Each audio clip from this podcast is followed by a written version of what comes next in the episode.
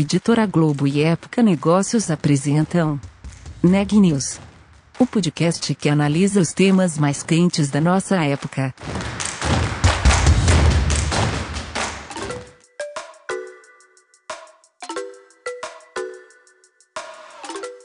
Olá, eu sou Elisa Campos da Época Negócios. Hoje é sexta-feira, dia 15 de maio, e estou aqui acompanhada da repórter Sabrina Bezerra. Esse é mais um episódio do podcast Neg News, uma série de reportagens especiais sobre a pandemia do novo coronavírus. No episódio de hoje, a gente vai falar sobre um assunto bastante relevante durante uma pandemia: os planos de saúde. A Sabrina vai contar pra gente o que muda nas regras do setor por causa do novo coronavírus e quais são os direitos que devem ser garantidos para quem tem hoje plano de saúde. Oi, Elisa. Pois é, momento muito importante para ficar de olho nas mudanças e nos direitos do consumidor que tem plano de saúde. A ANS, por exemplo, prorrogou os prazos máximos de atendimento dos convênios médicos para consultas, exames, terapias e cirurgias não urgentes. Mas existem dúvidas, afinal, quais doenças são enquadradas em atendimento urgente? É possível ter atendimento médico à distância? O plano de saúde pode negar internação em caso de contaminação de Covid-19? Quem responde essas e outras dúvidas é o Rodrigo Araújo, ele é advogado especializado em direito do consumidor. Confira a entrevista. Rodrigo, o podcast de hoje é sobre o que mudou nos planos de saúde durante a pandemia do novo coronavírus. É, Para a gente começar, a Agência Nacional de Saúde Suplementar prorrogou os prazos máximos de atendimento dos planos de saúde para consultas, exames, terapias e cirurgias não urgentes. Com essa mudança, quantos dias o consumidor deve esperar para receber atendimento médico não urgente? Existe uma, resolução da ANS que ela é, informa quais são os prazos de atendimento que as operadoras de saúde devem disponibilizar as coberturas. Essa, esses prazos de atendimento eles foram prorrogados pelo dobro do período até então previsto nessa resolução. Então, por exemplo, procura uma consulta médica. A consulta médica varia de 7 a 14 dias úteis, dependendo da especialidade. Esse prazo agora vai variar de 14 a é, 28 dias úteis. É, uma cirurgia eletiva, se antes ela tinha que ser disponibilizada pelo operador em 21 dias úteis, agora tem até 42 dias úteis, e assim por diante. Alguns atendimentos, eles foram é, suspensos até dia 31 de maio, que foram os atendimentos em regime de hospital-dia e ah, os casos de Mas esse prazo já passou, e a INS informou que ela pode rever isso a qualquer momento. Entendi. Bacana, doutor. E quando a gente fala de atendimento urgente, atendimento não urgente, como o consumidor consegue diferenciar um do outro? Como ele sabe quando é um atendimento urgente e quando não é? Está muito bem observado. É, esses prazos que foram prorrogados, eles servem apenas para os casos não urgentes. Os casos considerados urgentes, doenças crônicas, tratamento de câncer, situações que envolvem o parto e o pré-natal, tudo isso é considerado como atendimento de urgência e ele não sofreu nenhuma alteração. Então, não existe hoje uma definição legal do que é urgente ou não. Tá? A lei dos planos de saúde estabelece que urgência é toda a situação que decorre de complicações do processo gestacional ou um acidente que a pessoa sofre em casa, um acidente automobilístico, por exemplo. Situações de emergência são aquelas onde o paciente ele está em risco imediato de morte ou de, complicação, de alguma complicação severa e irreversível. Isso tem que ser declarado por médico. Então, toda vez que estiver em uma situação como essa, o paciente tem direito a realizar o tratamento imediatamente. E é sempre bom ressaltar que se o paciente não estiver em uma situação de risco de urgência ou emergência, mas ainda assim não puder aguardar tanto tempo para poder realizar o procedimento, ele pode sim pedir ao seu médico que é, solicite isso por escrito e explique o porquê, justifique o motivo pelo qual o paciente não pode aguardar e a operadora tem que atender. Lembrando muitas vezes que as orientações da ANS, elas são feitas por normas administrativas. E muitas vezes essas normas podem violar uma legislação e por isso podem ser combatidas perante o Poder Judiciário. Entendi, Rodrigo. É, agora partindo para o ponto de reembolso, prazo de reembolso médico, ele muda durante a pandemia do novo coronavírus ou permanece o mesmo, de até 30 dias corridos? Não, não há nenhuma alteração, não há nenhuma norma que estabeleça nenhuma alteração com relação ao prazo de reembolso das operadoras. E no dia 16 de abril, Rodrigo, o presidente Jair Bolsonaro sancionou o projeto de lei 626 de 2020, liberando atendimento médico à distância. Como o consumidor pode usar essa modalidade de consulta? Ele precisa entrar em contato com a operadora de saúde dele, porque os prestadores de serviço credenciados da operadora de saúde, eles não são obrigados a fornecer o atendimento pela telemedicina, pela telesaúde. Mas a operadora de saúde, sim, é obrigada a dispor para o consumidor prestadores que realizem esse serviço. Então, em outras palavras, é, muitas vezes o, o, consumidor não vai poder optar pelo médico, ele vai ter que entrar em contato com a operadora de saúde e perguntar qual é o profissional que ela tem disponível para realizar esse tipo de atendimento. Lembrando também que esse tipo de atendimento ele só está disponível durante a crise, durante essa situação que nós chamamos de situação de emergência em saúde pública de importância nacional. Depois disso, vai precisar ser novamente regulamentado. Entendi, perfeito, Rodrigo. Então, a ideia é que o consumidor ele só seja atendido dentro da rede credenciada do plano de saúde, certo? Sim, sim, apenas na rede, na rede credenciada. Não existe nenhuma previsão legal ou mesmo normativa é, com relação aos médicos particulares que não, ou melhor, médicos que não são credenciados à operadora de saúde. Nesse caso, muitas vezes o consumidor vai ter que entrar em contato com esse médico, verificar se ele oferece esse tipo de atendimento negociar os valores com ele, pedir o recibo e encaminhar o recibo para o operador de saúde. E o operador de saúde vai ter que reembolsar de acordo com aquilo que está previsto nos limites do contrato. Perfeito. É, Rodrigo, e o plano de saúde ele deve cobrir os exames e tratamento de diagnóstico do novo coronavírus? Sim, sem dúvida.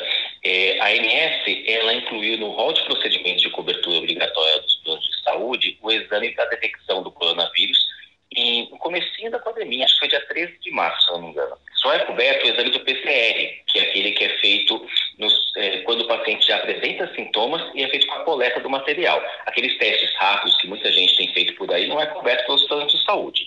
E para ser coberto também, é importante que seja prescrito por um médico e atenda às diretrizes do Ministério da Saúde para essa recomendação. Mesmo que o, o exame não constasse do rol de procedimento de cobertura obrigatória dos planos de saúde da ANS, Ainda assim, a cobertura é devida, porque o Poder Judiciário tem um entendimento amplamente majoritário que a negativa de cobertura de qualquer exame ou procedimento somente em razão dele não constar do rol da ANS é considerado uma prática abusiva das operadoras de saúde. E com relação ao tratamento médico, o tratamento médico é coberto de acordo com a segmentação de cobertura que o consumidor contratou. Então, tem consumidor que contratou apenas a cobertura ambulatorial, tem apenas direito a consultas e exames, e internações em regimes de urgência em alguns casos. Agora, o consumidor que contratou cobertura ambulatorial e hospitalar, aí sim ele tem a cobertura completa. Entendi. E caso o, o beneficiário ele tenha testado positivo para coronavírus e precise ficar internado, mas o contrato dele não cobre internação, neste caso, então, ele não tem o direito? Não. Ele tem uma cobertura apenas ambulatorial, ele não tem direito de permanecer internado. E o plano de saúde pode ficar mais caro por causa da Covid-19? O valor pode ser reajustado? Ele não só pode, como vai, né, Sabrina? O que acontece é, hoje, 80% do total de usuários de plano de saúde são beneficiários de contratos coletivos. Os contratos coletivos, sejam eles os contratos por adesão, que são aqueles que você contrata perante um sindicato, uma associação de classe, ou os contratos coletivos empresariais, que são aqueles oferecidos por uma empresa para os seus sócios e para os seus empregados, em alguns casos para os dependentes também, eles são contratos que eles são reajustados de uma forma diferente dos planos individuais. Nesses contratos, o reajuste ele considera aquilo que nós chamamos de sinistralidade. A grosso modo, sinistralidade é uma, ela decorre de uma conta onde a operadora de saúde ela contabiliza o quanto que ela arrecadou o pagamento das mensalidades dos usuários durante o período de 12 meses, a vigência do contrato, e o quanto ela gastou com os serviços médicos utilizados por esses usuários, usuários durante o mesmo período. E dessa conta, ela estima um lucro médio que normalmente, isso é previsto em contrato, tá? mas normalmente é de 30%, é chamado margem técnica. Então, se essa conta ela não bater, se a operadora de saúde não atingir essa estimativa de lucro mínima que ela espera, ou pior, se ela tiver prejuízo, toda essa estimativa de lucro não atingida, ou até mesmo prejuízo desse contrato, vai ser devolvido para o consumidor na forma de um reajuste que não tem teto, não tem fiscalização e não tem regulamentação efetiva por parte da ANS. Então, com toda essa demanda que nós estamos tendo nesse momento, certamente a conta vai vir para o consumidor no ano que vem. Ah, sim, essa era a minha pergunta. É, o reajuste só é feito após a vigência do contrato. No meio do contrato, a operadora não pode aumentar o valor, certo? Não, o reajuste é feito apenas no mês de aniversário do contrato. O mês de aniversário, muitas vezes, não é o mês em que o consumidor fez a adesão ao contrato. Se ele já fez a adesão a um contrato que já existia, como, por exemplo, o contrato, um contrato que é feito só para os médicos, contrato lá da Associação de Medicina. Então, se a pessoa é médica e ela entrou nesse contrato, não é a data em que ela entrou, fez adesão nesse contrato, é a data em que esse contrato foi celebrado entre a associação e a operadora de saúde. E existe também a possibilidade do reajuste por mudança de faixa etária. Esse sim ocorre quando o consumidor implementa uma determinada idade que está estabelecida em regulamentação, e isso sempre no mês de aniversário do consumidor. Entendi. E caso o beneficiário queira fazer o exame e precise fazer o exame da Covid-19, ele pode escolher o laboratório ou não? o, o plano de saúde que escolhe dentro da rede credenciada dele? Como que funciona essa questão? Uma vez que ele tenha o pedido médico e atenda, e esse pedido atenda todas as diretrizes do Ministério da Saúde, ele pode sim escolher o laboratório credenciado. Ele não é obrigado a ir no laboratório indicado pela operadora. Agora, se o laboratório credenciado que esse consumidor procurou, ele não tiver disponibilidade para atendimento dentro dos prazos que estão regulamentados no INS, e o consumidor é, não quiser esperar, aí sim ele vai ter que é, procurar os serviços de um outro prestador que vai ser indicado pela operadora. E a operadora deve oferecer medicamentos para tratamento da Covid-19, caso o consumidor tenha testado positivo? Enquanto o paciente estiver internado, sim. Uma lista de medicamentos de cobertura obrigatória dos planos de saúde, mas são medicamentos de altíssimo custo e a maioria deles voltados para o tratamento do câncer, medicamentos orais eu estou falando, tá? Esses medicamentos, eles devem ser cobertos tanto para o paciente que está internado como o paciente que está em domicílio. Agora, já os medicamentos que estão sendo utilizados para o tratamento da COVID são medicamentos que muitas vezes são administrados em regime é, hospitalar. Então, enquanto o consumidor, o paciente estiver internado, ele tem direito à cobertura de qualquer medicamento que for prescrito pelo médico, ainda que a indicação seja off-label, tá? Off-label é aquela indicação que não está de acordo com o que está previsto na bula do medicamento. Estou me referindo aqui é, especificamente à cloroquina e outros medicamentos que tenham sido utilizados de forma off-label.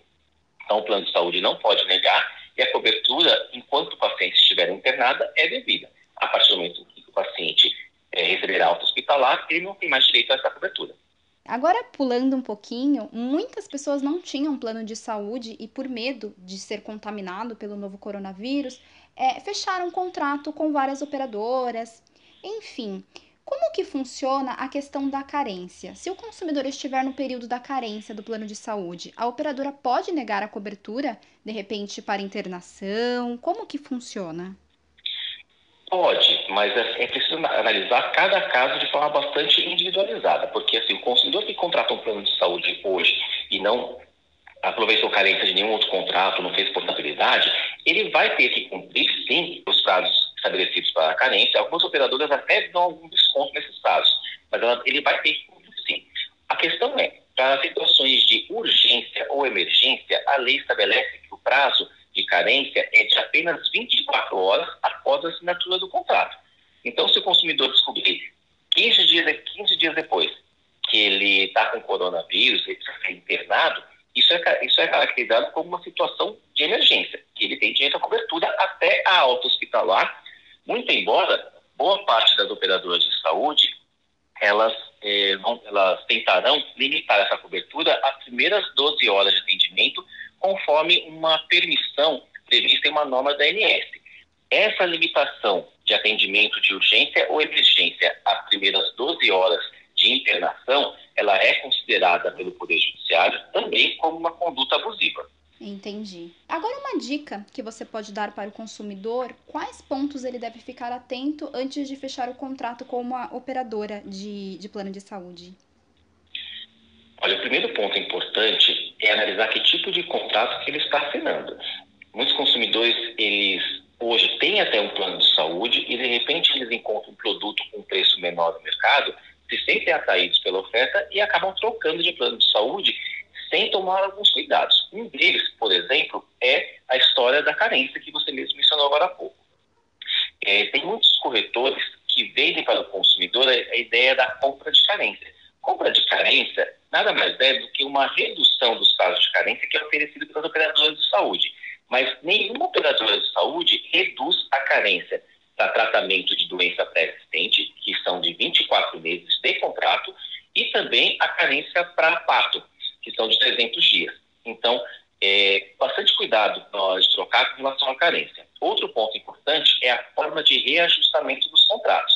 Então, tem consumidor que tem um contrato hoje é, individual, que já tem há muitos anos, ele acha que está caro. Ele vê um produto hoje, ele pode contratar, às vezes, até mesmo no CNPJ da empresa que ele já possui, e ele acha interessante a oferta e troca. Só que esse contrato empresarial que ele passou a aderir é um contrato que vai sofrer o reajuste por sinistralidade, que é muito maior do que o reajuste que é permitido para os planos individuais.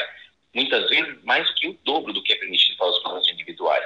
Então, em poucos anos, o valor da mensalidade desse novo produto que ele adquiriu vai superar aquele valor que ele, estaria pagando se continuasse no produto antigo. O que é importante também o consumidor analisar? Questão da rede credenciada, verificar se essa rede atende à demanda que ele precisa, a região de cobertura.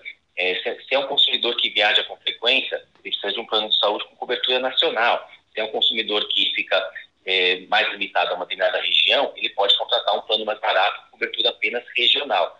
Então, esses são os cuidados mais importantes na hora de contratar no plano de saúde. Sim, é importante ficar muito atento, né, Rodrigo? Ainda mais agora. Caso o beneficiário não tenha pago as últimas parcelas do plano de saúde, a operadora pode sus suspendê-lo mesmo nesta época de pandemia? Pode. E olha, eu nunca recebi tanta pergunta de consumidores a respeito de cancelamento, de inadimplemento do plano de saúde como eu tenho recebido ultimamente. Eu tenho um blog e não, passo, não tem um dia que se passe sem receber pelo menos umas 10 perguntas sobre esse assunto. Há muitos consumidores que não estão conseguindo pagar o plano de saúde em razão da crise. Perderam seus empregos, é, perderam remuneração, diminuíram sua renda e não estão conseguindo fazer frente a essa despesa e eles é, têm me contratado justamente para saber o que fazer. A ANS ela fez uma recomendação para as operadoras de saúde para que essas não cancelassem os planos dos usuários que se tornassem inadimplentes durante a pandemia. Essa recomendação não era obrigatória e, obviamente, nenhuma operadora é, observou. Posteriormente, a ANS fez uma proposta para as operadoras de é, oferecer alguns benefícios para que as operadoras assumissem o compromisso de manter esses contratos ao menos até o final do mês de junho. Entre, outras, entre outros benefícios, a ANS ela ia permitir que as operadoras adiassem o pagamento dos depósitos garantidores, que são os valores que a operadora de saúde é obrigada a depositar quando um paciente dela, como quando um cliente dela é atendido por um hospital do SUS. Ela permitiu também que as operadoras de saúde pudessem adiar o pagamento do que nós chamamos de PEONA, que são. É, há muitos casos em que usuários de planos de saúde já foram atendidos pela operadora, mas essa não, ainda não foi comunicada esse atendimento, dessa internação desses valores. E a operadora de saúde é obrigada a fazer um depósito estimativo para cobrir essas despesas. Então, tudo isso foi permitido que as operadoras de saúde adiassem até o final de 2020. Em contrapartida, elas teriam que não cancelar o contrato dos usuários que ficassem inadimplentes até o final de junho, e durante durante a pandemia. Mas a adesão a essa proposta foi muito ínfima, apenas nove operadoras de saúde, nenhuma delas, é, entre as grandes, aderiram à proposta. Então, hoje, o consumidor que se tornar inadimplente durante essa pandemia, ele observa as mesmas regras que já vinham, então, sendo praticadas. Ele pode, sim, ter o contrato cancelado. Lembrando que há regras diferentes e prazos diferentes para quem tem contratos individuais e contratos coletivos. E essa diferença, ela é dentro do próprio contrato? Ou é alguma é. norma geral que separa o contrato individual do coletivo? Para quem tem contrato individual, ele pode ficar inadimplente pelo prazo de até 60 dias, que podem ser consecutivos ou acumulados dentro do período de 12 meses da vigência do contrato. Quando eu falo acumulados, é importante eu explicar um pouquinho o que é isso, porque tem muitos consumidores que acabam pagando a mensalidade do plano de saúde todo mês com um pequeno atraso, 5, 10 dias. Esses dias estão sendo acumulados. A partir do momento em que se completar 60 dias de atraso acumulado ou consecutivo, a operadora de saúde já pode cancelar esse contrato. É importante, no entanto, que ela faça uma notificação para esse consumidor a partir do 50 dia de atraso para informá-lo a respeito do inadimplemento e conceder a ele a oportunidade de quitar esses débitos. Se ela não fizer isso, o cancelamento está inadequado e pode ser discutido também judicialmente. Já para os contratos coletivos, é importante observar a norma que está prevista no contrato. Aí sim pode ser diferente. Em geral, são 30 dias. Para a gente fechar, caso o beneficiário tenha tido algum tipo de problema com a operadora, qual procedimento ele deve tomar?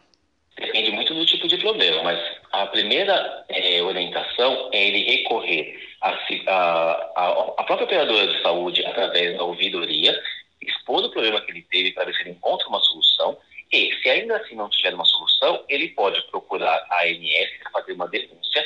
É, essa denúncia pode ser com relação a negativas de cobertura ou algum problema contratual, como, por exemplo, reajustes.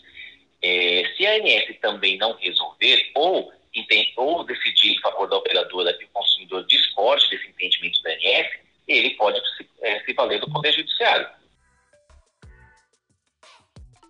Obrigada, Sabrina. É super importante a gente ficar a par dos nossos direitos numa situação como essa. A gente convida vocês, ouvintes, a compartilharem também esse podcast com amigos, com a família, para realmente a gente espalhar essas informações. Notícias do dia. Nelson Teich pediu demissão do Ministério da Saúde nesta sexta-feira. Em coletiva de imprensa para anunciar sua saída, o ex-ministro disse, aspas, a vida é feita de escolhas. E eu hoje escolhi sair. Fecha aspas. Teich, no entanto, não explicou os motivos que o levaram a deixar o cargo. Assim como seu antecessor, o Henrique Mandetta, ele contrariou o presidente Jair Bolsonaro ao se recusar a 1. Um, ampliar a recomendação do uso da cloroquina no tratamento do novo coronavírus e 2. a relaxar rapidamente a orientação de isolamento social. O índice de atividade econômica do Banco Central, o IBC-BR, considerado uma prévia do PIB brasileiro, caiu 5,9% em março, na comparação com fevereiro. Nos 12 meses encerrados em março, o indicador ainda registra um resultado positivo, um crescimento de 0,75%. Segundo o último boletim divulgado pelo Ministério da Saúde, o Brasil tem hoje 218.223 casos confirmados do novo coronavírus e 14.817 óbitos o que dá ao país uma taxa de letalidade de 6,8%. Por hoje é só, pessoal. Espero que vocês tenham um ótimo final de semana. Lembrem-se, fiquem em casa, ajudem a salvar vidas e a gente se vê na semana que vem.